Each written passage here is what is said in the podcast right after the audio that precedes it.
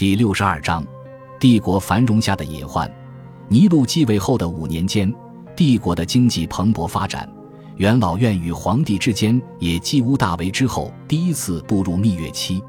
在塞涅卡、阿格里皮娜与伯勒斯等人的辅佐之下，尼禄在行政上也中规中矩，按部就班地按照塞涅卡心中的理想人均发展。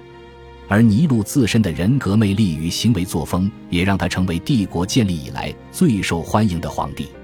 或许是从小受到舞者与吟游诗人的影响，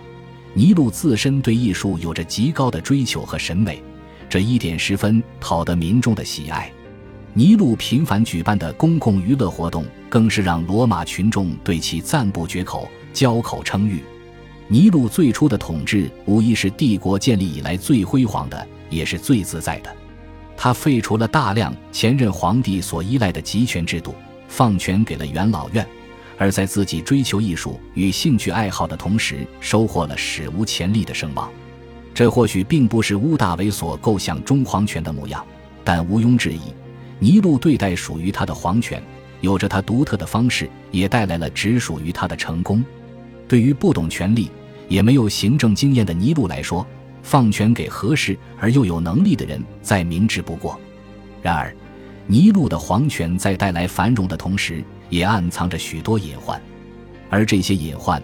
也终将把尤利亚克劳迪王朝推向万劫不复。尼禄的统治之所以能成功，完全是建立在几个尼禄自身并不可控的因素之上。尼禄早期统治的成功因素主要有三，其一。便是尼禄的幕僚们相互协作管理，并且相互之间有着稳定的权力制衡。其二，便是尼禄自身的行为并没有受到约束，他可以肆意挥霍克劳迪乌斯留下的财富，并沉浸于娱乐与艺术中。第三，尼禄的地位并没有受到威胁，这主要是因为尼禄年纪尚小，身边的幕僚皆是强势之人。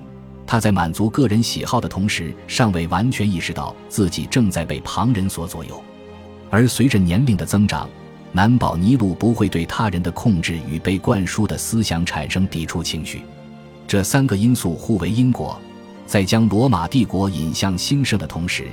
逐步将尤利亚克劳迪王朝推向灭亡。感谢您的收听，喜欢别忘了订阅加关注，主页有更多精彩内容。